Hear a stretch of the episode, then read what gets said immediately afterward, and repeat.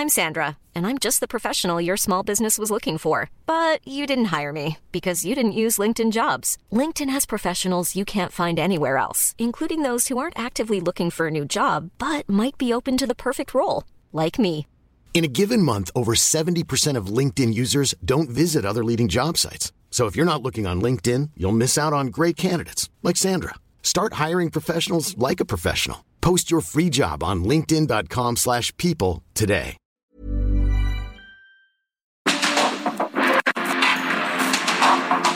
Porque el mundo actual no se entendería sin la economía, las finanzas y los negocios. Acompaña a Mario Maldonado, el columnista de negocios más joven y objetivo del periodismo financiero en su programa. Bitácora de negocios.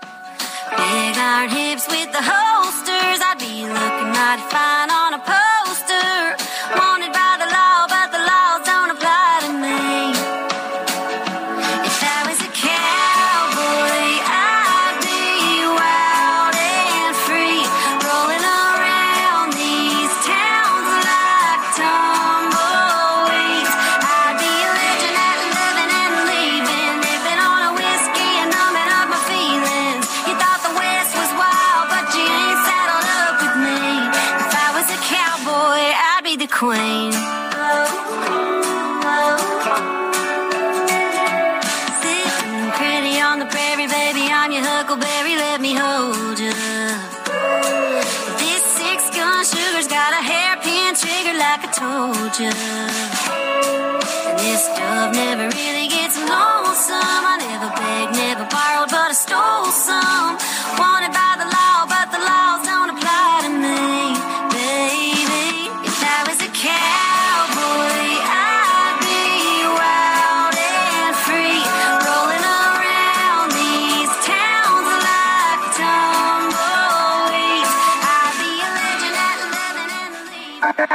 Resumen.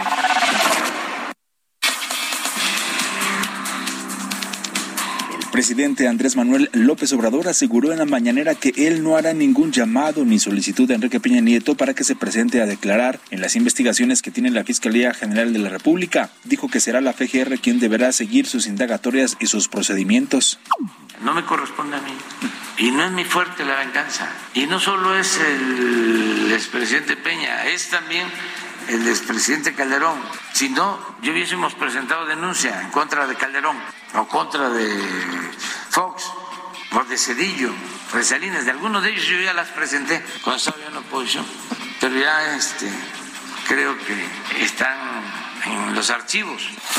El Ejecutivo Federal descartó un tratado comercial de México con el bloque de naciones Brasil, Rusia, India, China y Sudáfrica, el llamado BRICS, y dijo que a este país le conviene mantenerse en el tratado comercial con Canadá y Estados Unidos.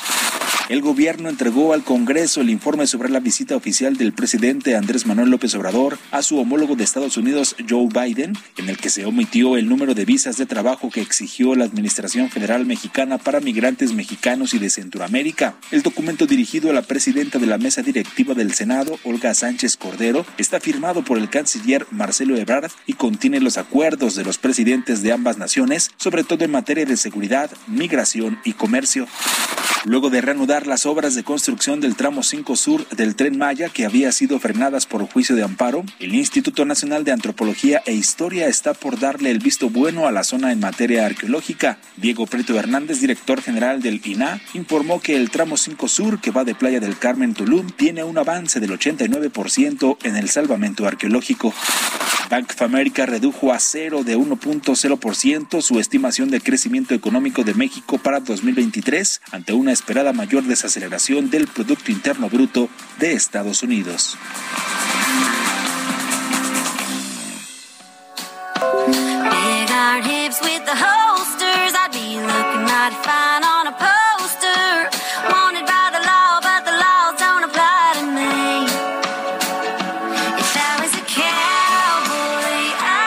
¿Cómo están? Muy buenos días. Bienvenidos a Bitácora de Negocios. Yo soy Mario Maldonado. Me da mucho gusto saludarlos en este jueves 4 de agosto del 2022. Estamos transmitiendo aquí en la cabina del Heraldo Radio en vivo como todos los días en punto de las 6 de la mañana y en este jueves estamos escuchando un poquito de música antes de seguirnos con la información como todos los días. Eh, esta semana escuchamos canciones de artistas de música country que están pues eh, siendo reproducidos en las plataformas de música, de streaming y son muy escuchadas, como es el caso de esta cantante estadounidense, Miranda Lambert. La canción se llama If I Was a Cowboy. Es una cantante, le decía, de música country y esta canción la lanzó el 15 eh, de octubre del año pasado, del 2021, es su primer sencillo de su noveno álbum de estudio en solitario. Así que vamos a estar escuchando a Miranda Lambert y nos vamos, nos vamos con otra cosa. 6 con 10 minutos. El editorial.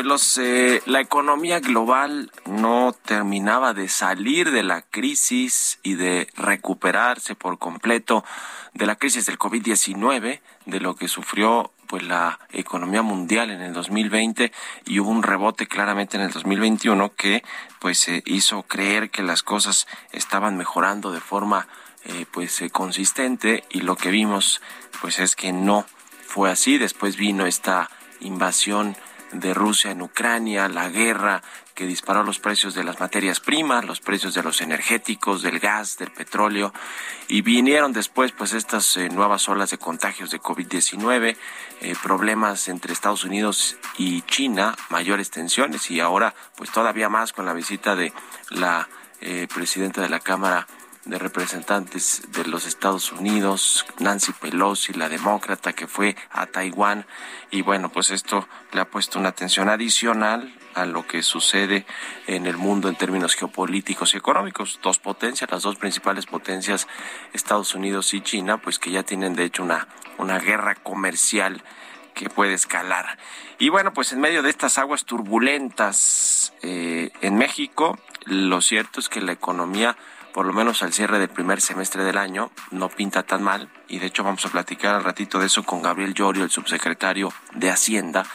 Eh, fue un dato bueno de crecimiento de 1%, ya lo platicamos ayer también y en, el, y en la semana, porque la conferencia fue el viernes. Eh, lo cierto es que hay que esperar a ver qué va a suceder en el segundo semestre del año qué va a suceder con la economía mexicana, con las finanzas públicas, va a alcanzar el presupuesto para financiar el gasto público, los programas de eh, infraestructura, los proyectos de infraestructura y los programas sociales eh, para pagar el servicio de la deuda, las pensiones, porque además de todo, ya viene la entrega del paquete económico del próximo año. En eh, septiembre, el 8 de septiembre, lo va a entregar la Secretaría de Hacienda al Congreso Federal, al Congreso de la Unión, y entonces, pues allí veremos eh, cuáles son las eh, eh, perspectivas que tiene el gobierno, la Secretaría de Hacienda para la economía, los indicadores principales, lo que ya sabemos, el marco macroeconómico, el Producto Interno Bruto, las tasas de interés, la inflación, el tipo de cambio, la producción petrolera, el precio del barril de petróleo, pero por lo pronto a mí me dijo Gabriel Llorio, que lo entrevistamos allá en la televisión y le decía, le vamos a pasar un un pedazo de esta entrevista, lo más importante, pues que no planean aumentar el déficit eh, fiscal, es decir, planean aumentar el endeudamiento público por lo menos de aquí a que acabe el año, es decir, no piensan salir a pedir deuda, dicen que les va a alcanzar con los ingresos petroleros y con los ingresos fiscales y que tampoco lo planean hacer para el próximo año, que va a ser un presupuesto inercial o un paquete económico más bien inercial. Ya veremos si sí o no. Por lo pronto, dicen en Hacienda, que con los ah, aumentos en los precios del petróleo, pues traen más o menos un saldo neto favorable de 160 mil millones de pesos, descontando ya los 570 mil millones que se supone que eh, pues el gobierno eh, pues ya gastó por el tema de los subsidios a las gasolinas, a la electricidad, por el PASIC y que bueno, ya descontando eso, los excedentes petroleros les da al gobierno para tener todavía un saldo neto a favor de 160 mil millones de pesos. Me parece que es interesante este asunto, sobre todo porque no tenemos estos famosos guardaditos, ¿no? Los fondos, los fideicomisos, eh, los fondos de estabilización para hacerle frente precisamente a las crisis. Y viene el otro tema que no tiene que ver con la Secretaría de Hacienda, pero sí con la Secretaría de Economía, que son, digamos que los dos, las dos dependencias más importantes en términos de política económica y fiscal. Eh, y bueno, la Secretaría de Economía anunció, como adelantamos aquí hace un par de semanas, una política industrial nueva con la que planean alinear a los sectores económicos, darle certeza, que de pronto todos los días esa certeza en las mañanas en Palacio Nacional se esfuma, pero bueno, pues buscan darle certeza y sobre todo darle rumbo, darle eh, estrategia, eh, estructura a la política industrial de México, que en realidad pues siempre ha sido casi que un desastre, ¿no? Ese proyecto lo lleva Tatiana Cluter, en específico el subsecretario de Industria y Comercio, Héctor Guerrero, que es muy cercano a Alfonso Romo. Veremos si todo esto le da a México, al gobierno, para pues enfrentar este vendaval, remar contra la corriente, contra las aguas turbulentas del mundo y que no caiga en recesión la economía mexicana. Eso sería algo bueno y la verdad que pues en términos macroeconómicos, de, eh, pues estabilidad, de finanzas públicas, la verdad ahí en ese renglón, pues México sí ha logrado eh, salir bien dentro de todo lo que sucede en el mundo. Por lo menos hasta ahora. Ya veremos qué pasa al cierre del año y en el 2023, que se ve que va a ser un año pues más complicado que este. ¿Ustedes qué opinan? Escríbanme en Twitter, arroba Mario Man, cuenta arroba Heraldo de México.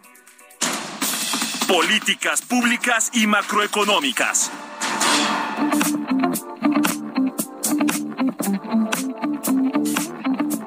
Y como todos los jueves, ya está Gerardo Flores con nosotros. Él es analista, economista. ¿Cómo te va, mi querido Gerardo? Muy buenos días. Muy buenos días, Mario. Un saludo para ti, todo el auditorio. Igualmente. Pues, ¿cómo estás viendo el tema económico ahorita y que daba, digamos, más o menos idea de, de cómo estamos, que por lo menos al cierre del primer semestre del año, no hay tan malas noticias, pero si vemos ahora sí que the big picture, como dirían los gringos, de lo que ha sucedido en el sexenio, pues la verdad es que las cuentas en términos de crecimiento económico, pues no son buenas y no parece que vamos a cerrar bien eh, con un crecimiento probablemente, pues de 0%, de 0 punto y cachito, ¿no? Promedio anual. ¿Cómo ves eh, lo, lo, lo, que hemos eh, experimentado en estos casi pues cuatro años de gobierno? Pues sí, ha, ha, sido una etapa muy complicada, yo te diría para los mexicanos, porque desde que inició esta administración, pues lamentablemente, eh, pues eh, incluso antes de iniciar formalmente, eh, con aquella famosa cancelación del nuevo aeropuerto de la Ciudad de México en Texcoco, eh, pues se generó un escenario de incertidumbre bastante fuerte que terminó por pegarle al desempeño de la economía. Pues el primer año de, de la administración del presidente López Obrador tuvimos un decrecimiento eh, y luego vino el, pues el efecto de la pandemia que le pegó todavía más duro, cre caímos eh, cerca de 8.3%. El año pasado nos recuperamos apenas 5%, cosa que, eh, por ejemplo, a diferencia de otros países, Estados Unidos había caído eh, este cerca de tres y tantos por ciento y para para 2021 ya había recuperado lo, lo perdido y todavía había, había logrado avanzar un poco más, ¿no? Uh -huh. México México sigue sin recuperarse de o llegar al nivel que había previo a la pandemia y es lo que nos distingue de casi todos los demás países, por lo menos los miembros de la OCDE, ¿no? Donde México digamos se ha rezagado en la recuperación económica y luego pues viene ya este nuevo escenario complicado hacia adelante con las eh, este de ritmo inflacionario que está eh, pues observándose a nivel internacional eh, y, el efecto y que derivado de ello pues los bancos centrales están incrementando sus tasas de interés particularmente la Fed lo cual anticipa que la economía de Estados Unidos se, se empiece a enfriar. De hecho los últimos dos trimestres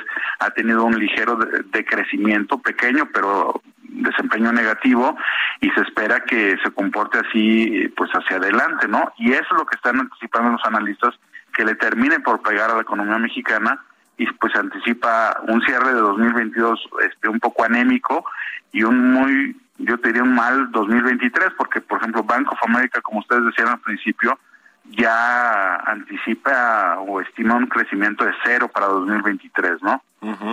Todo eso nos pinta un escenario, pues, que para el cierre del sexenio, como bien decías ahorita al, término de tu pregunta, pues la tasa de crecimiento de la economía mexicana se acerque al 0.2% anual, en promedio, o sea, lo cual es bastante pobre y pues en términos de, de PIB per cápita o de ingreso per cápita para los mexicanos, pues son muy malas noticias, porque como decía Carlos Hurtado del, del CEST, eh, ayer o antier, eh, pues eso implica que el, al, en 2024 vamos a tener un ingreso per cápita similar al de 2018, por ejemplo, ¿no? Es decir, un sexenio perdido en términos económicos, ¿no? Esa, esa es la realidad. Sin, sin duda alguna, ¿eh? O sea, hay, hay elementos que han ayudado a mantener este, a flote la economía, pero no podemos este, cegarnos o cerrar los ojos y reconocer, y hay que decirlo con todas sus letras, que pues ha sido un, un va a ser un mal sexenio en términos de crecimiento económico y y pues a quienes más va a perjudicar pues es a los que a los que menos tienen en, esto, en este país, ¿no? Pues sí, los, los más pobres siempre son los que eh, terminan pagando la factura, a pesar de que haya la factura mayor, a pesar de que haya estos programas sociales, estos subsidios que, pues finalmente cuando ya no alcance el presupuesto, cuando ya no sirva, digamos, para temas políticos, pues ya se olvidarán de, de los de los subsidios y de los programas sociales y de los pobres, ¿no? Los políticos, porque pues pues así son, ¿no? Todos los políticos. En fin, muchas gracias, mi querido Gerardo, como siempre, un abrazo y muy buenos días. Muy buenos días, Mario. Gracias a ti. Gerardo Flores R está en Twitter así y escribe en El Economista. Seis con veinte minutos. Vamos a otra cosa. Economía y mercados. Roberto Aguilar ya está aquí en la cabina del Heraldo Radio. Mi querido Robert, ¿cómo te va? Buenos días. ¿Qué tal, Mario? Me da mucho gusto saludarte a ti y a todos nuestros amigos. Noticia calientita. Fíjate que el Banco de Inglaterra aplica la mayor alza de tasas desde 1995, a pesar de que anticipa una larga recesión. Sí, se estaba esperando justamente, está en línea, se esperaba medio punto porcentual de incremento y así fue como se, se dio a conocer. Interesante porque te decía, pues es una de las, eh, de las señales monetarias, de las decisiones monetarias que se esperaba justamente eh, en esta semana. Y bueno pues también eso incrementa la preocupación de lo que vayan a hacer el resto de los eh, justamente de los de los bancos centrales eh, y sobre todo la Reserva Federal de Estados Unidos. Pero también te comento que las bolsas asiáticas y europeas subían al disiparse ligeramente la tensión generada por la visita de Nancy Pelosi a, a Taiwán y por sólidos datos macroeconómicos y favorables resultados corporativos en Estados Unidos, principalmente PayPal y CBS, esta cadena de farmacias. Sin embargo, China inició eh, o intensificó maniobras militares con fuego real sin precedentes en seis zonas que rodean a Taiwán, lo que mantiene todavía en cautela a los inversionistas. Bueno, que te decía que esperaban justamente el tema del anuncio de las tasas en Inglaterra que ya se acaba de dar a conocer. Ayer los precios del petróleo cayeron cerca de 4%, con pérdidas que se aceleraron después de datos que mostraron que las existencias de crudo y gasolina en Estados Unidos aumentaron inesperadamente la semana pasada y también que la OPEP pues dijo que subiría su meta de producción apenas 100 mil barriles por día. Esto equivale, Mario, a cerca del 0.1% de la demanda mundial del petróleo y bueno, pues Estados Unidos ha pedido a este organismo, a este grupo de países productores y exportadores de petróleo que aumenten justamente la oferta en el mercado para bajar precios, pero bueno, lo que dice es que la capacidad sobrante es limitada y Arabia Saudita ha sido recia en aumentar el bombeo a expensas de Rusia, que es afectada por las sanciones por el conflicto justamente de Ucrania. Y bueno, también se dio a conocer una encuesta muy interesante del Banco Central Europeo, donde dice que los consumidores de la zona euro se preparan para que la economía se contraiga y la alta inflación siga mermando sus ingresos el próximo año. Así es que hoy pues estamos apuntando justamente para el 2023. Quizás este 2022, como quiera que sea, lo vamos a pasar, pero la, la, parte más cruda, diría yo, de, a nivel global sería justamente el 2023. Y además te comento que la fortaleza del dólar aún no alcanza su punto máximo, según la mayoría de los estrategas cambiarios que fueron encuestados por Reuters, quienes sin Embargo, estaban divididos sobre cuándo terminaría el avance de la moneda estadounidense. Esta encuesta se realizó del 1 al 3 de agosto. Una gran mayoría de más del 70% de los estrategas, es decir, 40 de 56, que respondieron una pregunta adicional, dijeron que la fortaleza del dólar aún no alcanza su punto máximo. Cuando se les preguntó cuándo alcanzaría ese nivel, 14 dijeron que dentro de tres meses, 19 dijeron que dentro de seis meses y otros seis que dentro de un año. También te comento rápidamente que el tipo de cambio se bajó un poquito, 20.41, ayer tocó el 20.49, tenemos una depreciación mensual ya de, de solo 0.3% y ya regresó la apreciación anual. La frase del día, quienes creen que el dinero lo hace todo, terminan haciendo todo por dinero. Esto lo dijo en su momento Warren Buffett. Bueno, pues ahí está el tema. Y acaba de salir también el dato de la confianza del consumidor del mes de julio y bueno, pues retrocedió hasta las 41.3 unidades, según lo que informa el INEGI.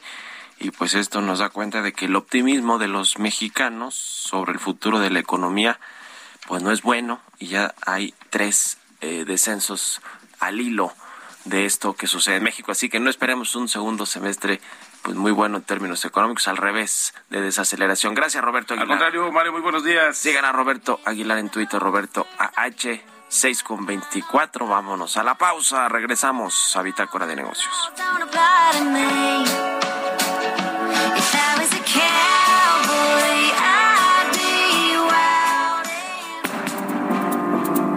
Momento continuamos con la información más relevante del mundo financiero en Bitácora de Negocios con Mario Maldonado. Regresamos.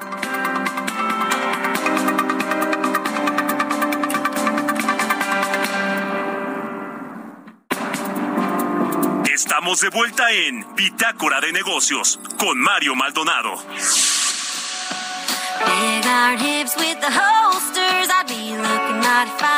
Wanted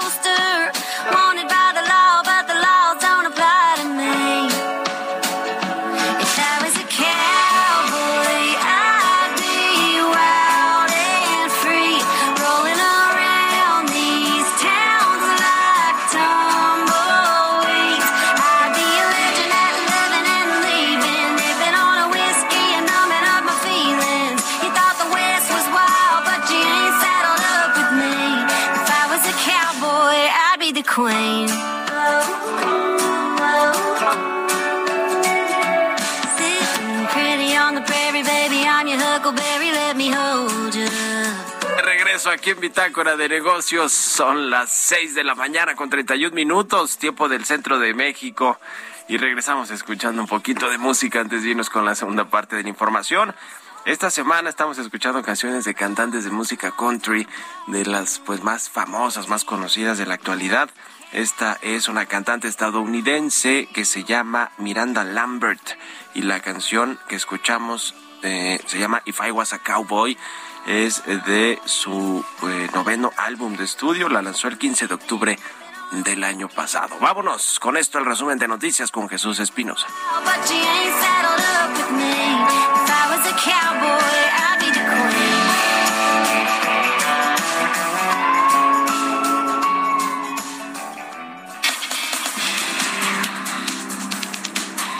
Presidente Andrés Manuel López Obrador aseguró que ya llegaron a un acuerdo con los pobladores que se oponían a permitir en su localidad la ampliación del tren suburbano hacia el Aeropuerto Internacional Felipe Ángeles, aunque adelantó que eso generará más inversión para el proyecto.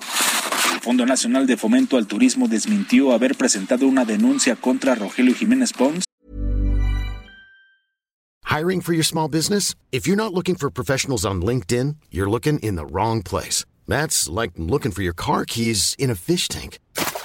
LinkedIn helps you hire professionals you can't find anywhere else, even those who aren't actively searching for a new job but might be open to the perfect role. In a given month, over 70% of LinkedIn users don't even visit other leading job sites. So start looking in the right place. With LinkedIn, you can hire professionals like a professional. Post your free job on linkedin.com slash people today.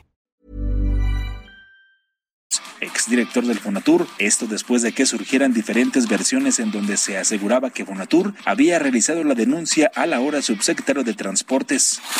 La Secretaría de Desarrollo Económico de la Ciudad de México proyecta que en la capital del país el Producto Interno Bruto crezca 3.5% durante 2022.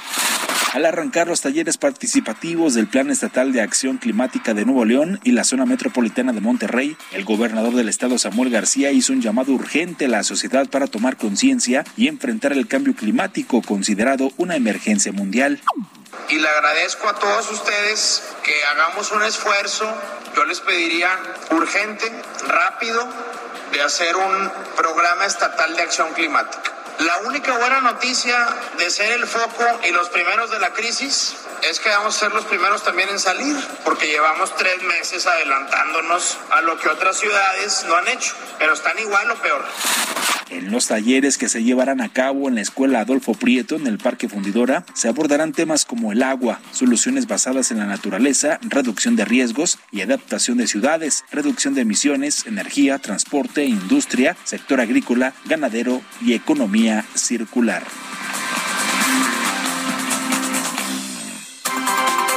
Entrevista.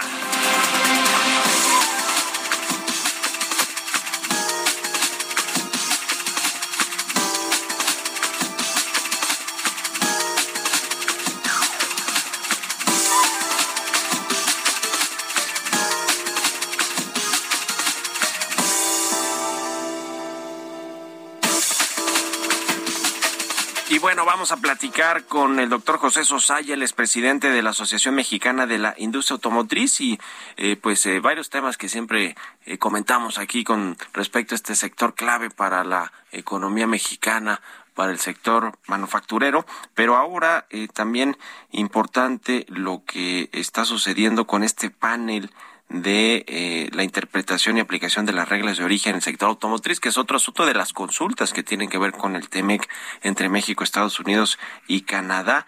Eh, fue solicitado precisamente por México y Canadá en contra de Estados Unidos. Eh, y bueno, pues vamos a hablar de esto sobre cómo va este asunto de las discusiones de pues los desacuerdos que hay en el sector automotriz por las reglas de origen. ¿Cómo te va, José? Muy buenos días. Hola Mario, muy buenos días. Encantado de saludarte. Está con tu auditorio también. Pues ya terminó este panel, ¿verdad? Para eh, pues reinterpretar o, revisar la aplicación de estas reglas de origen. ¿Cómo cómo quedó? ¿Cuál es el digamos el, panorama que tendrá ahora el sector automotriz mexicano?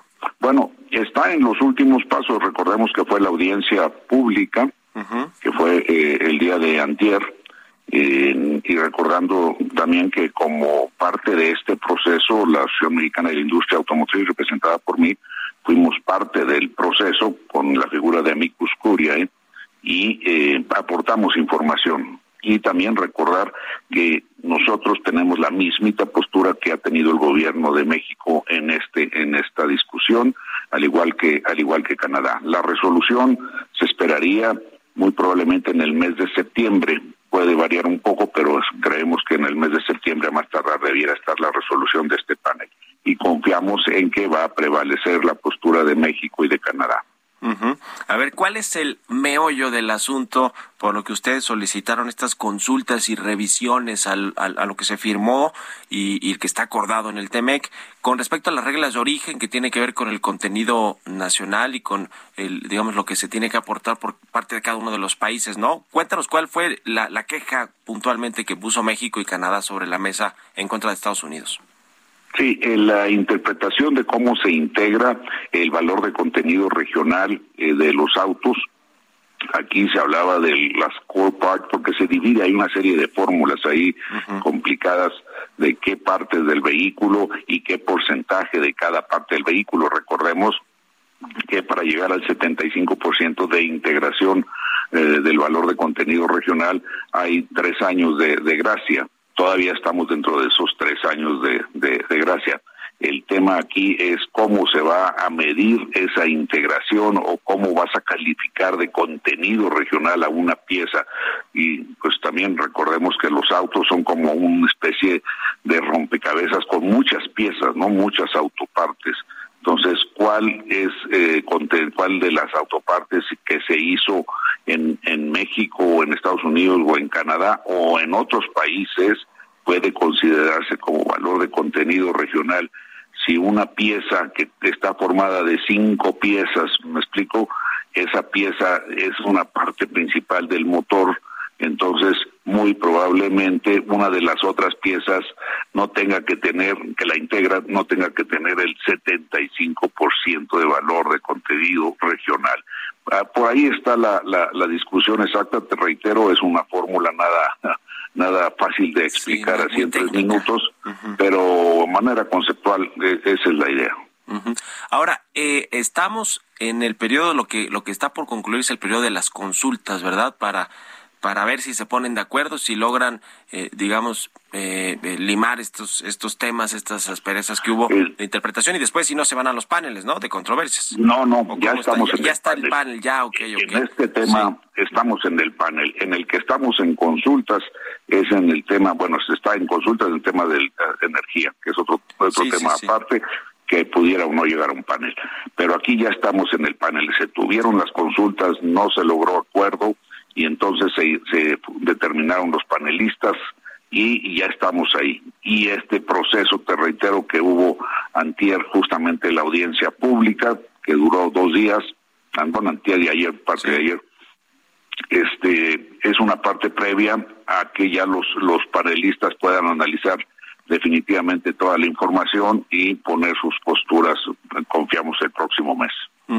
Y confían obviamente en que pues se va a salir una resolución favorable a lo que pidió México y Canadá también, ¿verdad? Porque se sumó Canadá a estas eh, eh, solicitudes que hicieron ustedes a Estados Unidos. Sí, nosotros hemos estado muy eh, claros de la postura de México y de Canadá y que esa es la postura que debe de prevalecer.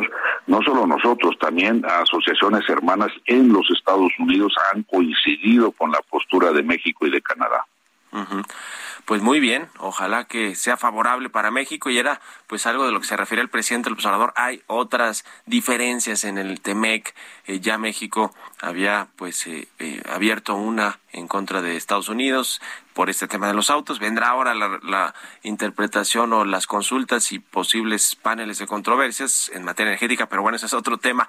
Eh, quiero preguntarte ahora sobre eh, el sector, cómo están el asunto del mercado mexicano de autos. Y, lo pregunto un poco porque platicamos hace ratito de la confianza del consumidor que salió hoy para el mes de julio, los datos que entrega el INEGI, pues no hay buenos datos, eh, retrocedió a 41.3 unidades y ya van tres meses de baja, es decir, los consumidores eh, no están, eh, pues digamos, en el mejor momento con respecto al optimismo sobre la economía y eso pues tiene su efecto en las ventas, además de que en el sector automotriz pues también eh, han padecido el asunto de los microchips y de algunos otros componentes para para hacer frente a la demanda, ¿no? ¿Cómo están estos dos eh, asuntos, el tema de la, de la producción y, la demanda, el optimismo de los consumidores para comprar vehículos nuevos, José?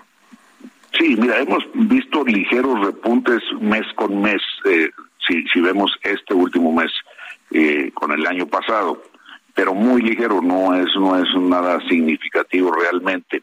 Creemos, y yo he sido muy claro en establecer que eh, pensamos que la segunda mitad, o sea, ya todos estos meses de aquí para adelante debiera de haber pequeñas este crecimiento en relación con el mismo mes del año pasado. No resuelve el tema, puesto que no llegaremos eh, todavía este año ni el próximo, creo yo, a los eh, niveles o a los números de prepandemia. Y aún así ya en los números de prepandemia ya veníamos hacia abajo. O sea, ojalá que lleguemos a números altos como en el 17, pero ahí nos va a tomar más tiempo, creo yo. El tema de los semiconductores, el tema de la logística, han sido temas que sí le han afectado de forma importante al sector automotriz, de manera global, no nada más en México. Pues bueno, muchas gracias como siempre por, por estos minutos para el Heraldo Radio, aquí en Bitácora de Negocios, José Sosaya, presidente de la Asociación Mexicana de la Industria Automotriz. Gracias, José, buen día.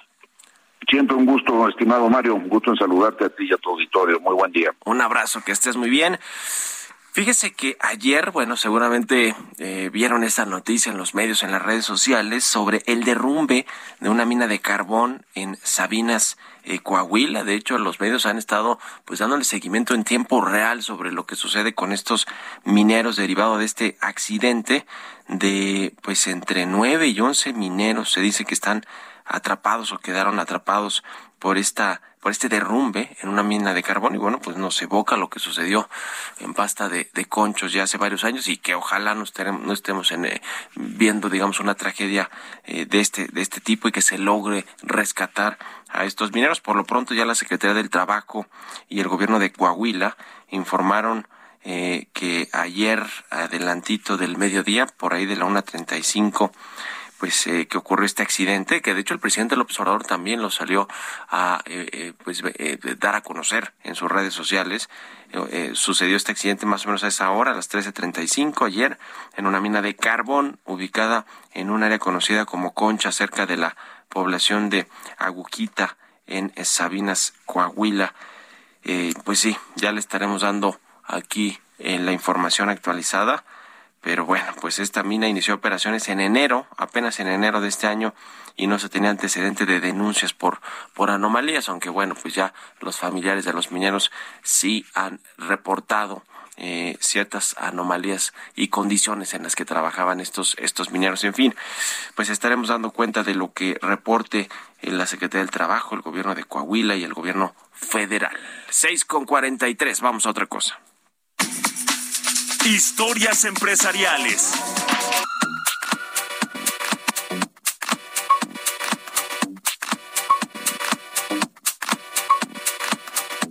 Y bueno, ¿qué está sucediendo con OHL, esta empresa pues española que le vendió sus activos a una empresa, a un fondo y se convirtió en Aleática, después eh, en España lo compraron compraron la mayor parte de las acciones o se convirtieron en accionistas mayoritarios unos mexicanos, los hermanos Amodío y los dueños de Capsa, muy cercanos, por cierto, aquí al gobierno de la Ciudad de México.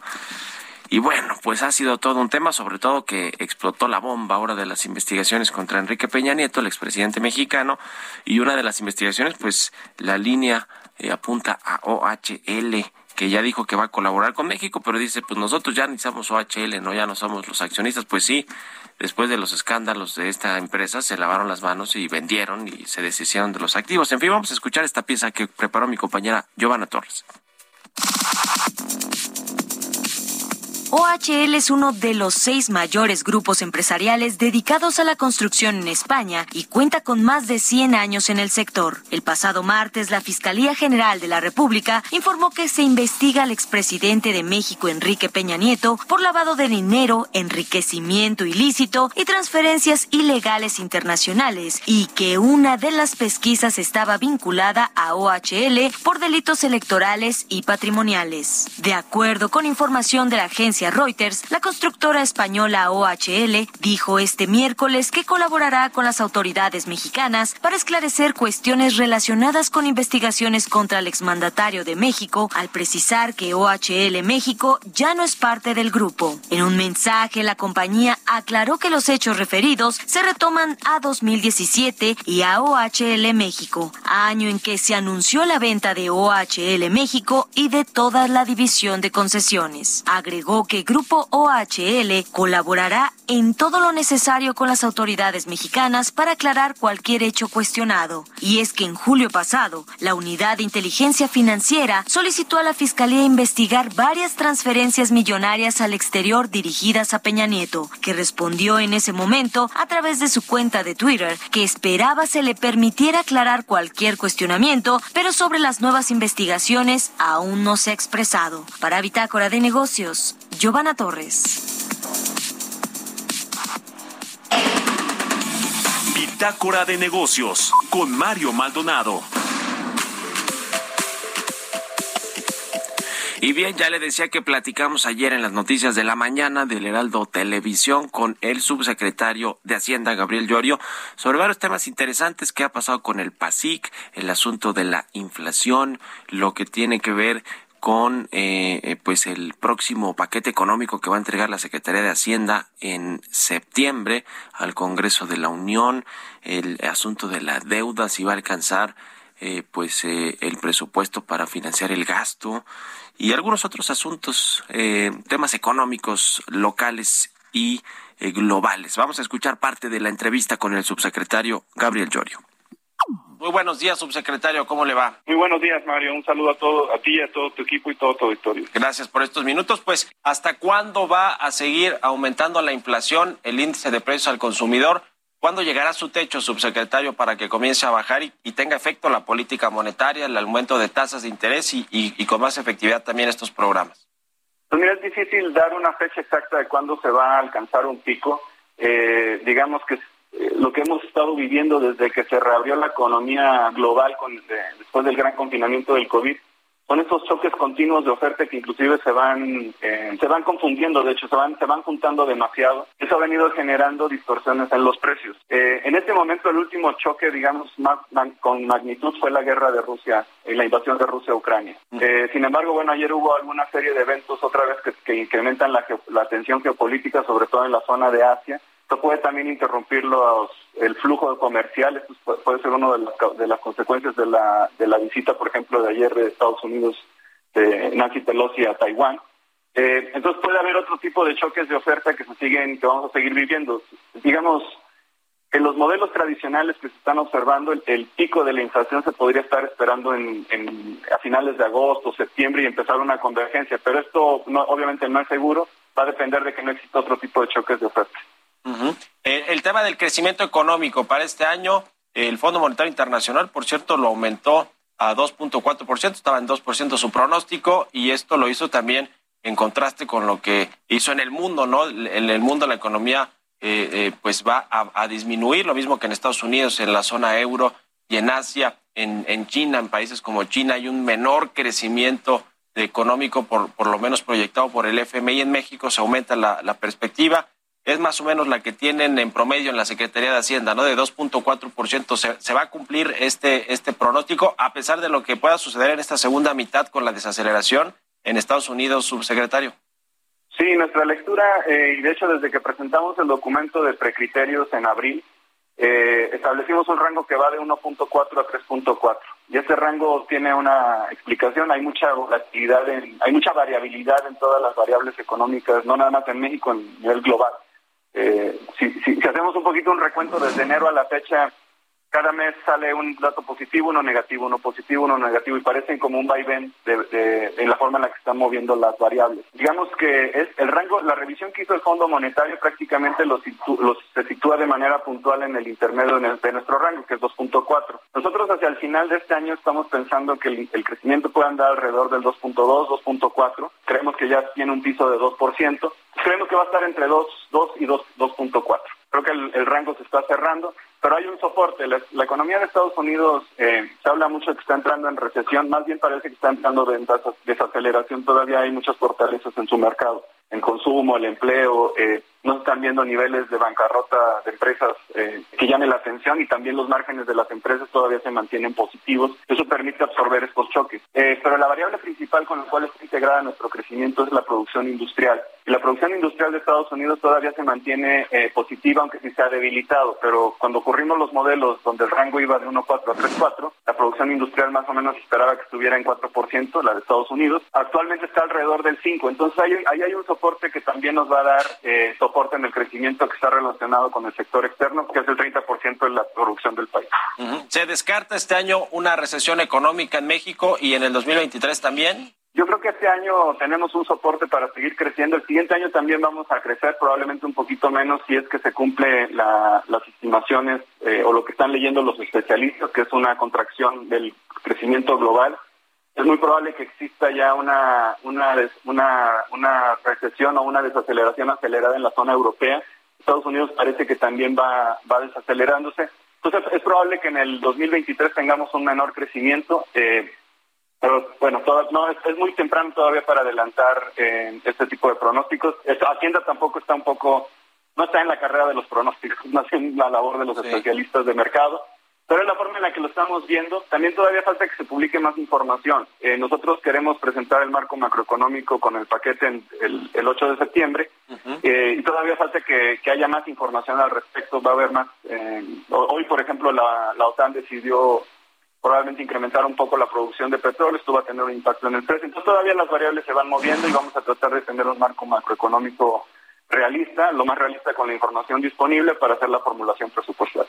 Y por último, subsecretario Gabriel Llorio, hablando del paquete económico del próximo año y de lo que resta para este 2022 en términos de presupuesto, ¿va a alcanzar para financiar el gasto público, los ingresos que va teniendo el gobierno que están proyectados en términos eh, de ingresos petroleros y de ingresos fiscales? O, se va a tener que endeudar México? ¿Hay perspectiva de aumentar el déficit, el déficit eh, eh, fiscal, es decir, pedir deuda?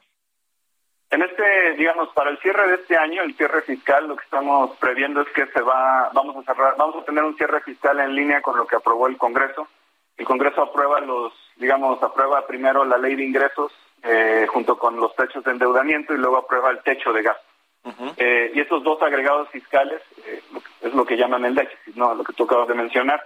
Esto va a estar en línea con lo que aprobó el Congreso, entonces no tenemos ninguna desviación. Eh, las causas de esto es que tenemos más ingresos petroleros, los ingresos del ISR y del IVA vienen por encima, el ISR en 16%, el IVA en arribita del 2%, está en línea con el crecimiento económico también observado durante la primera mitad del año y esto, digamos, compensa en el neto, tenemos eh, compensa lo que estamos perdiendo por el subsidio de, la gasolina con el con el incentivo al diésel gasolinas. En el neto actualmente tenemos de hecho 160 mil millones de ingresos más entre todos estos conceptos. El precio del petróleo inclusive está al doble y eso nos ha dado más ingresos tanto a Pemex como al gobierno federal. Eh, en ese sentido creemos que la base nominal con la que se formuló el presupuesto y se aprobó por el Congreso va, va, va a cerrar en ese en línea. Ahora bien, puede haber otro tipo de choques y más bien ahí es por eso que se activa el plan de austeridad para tratar de tener un uso eficiente de cualquier subejercicio que se genere, evitar gastos gastos no necesarios que no afecten la operación del gobierno, por ejemplo los viajes al extranjero. Desde el siguiente año eh, nosotros pensamos que el, el, el, presupuesto va a tener una base una base adecuada para la formulación y para absorber los gastos que, que se están formulando. Entonces prácticamente pensamos que va a ser un presupuesto también inercial. Pues muchas gracias, subsecretario Gabriel Llorio, por estos minutos. Muy buenos días. Al contrario, muchas gracias. Un saludo a todos, auditorio. Buenos días a todos. Mario Maldonado en Bitácora de Negocios. Pues con esto nos despedimos. Gracias por habernos acompañado este jueves aquí en Bitácora de Negocios. Se quedan en estas frecuencias con Sergio y Lupita. Nosotros nos vamos al canal 8 de la televisión abierta, las noticias de la mañana. Y nos escuchamos aquí mañana a las 6. Buen día. Esto fue Bitácora de Negocios con Mario Maldonado.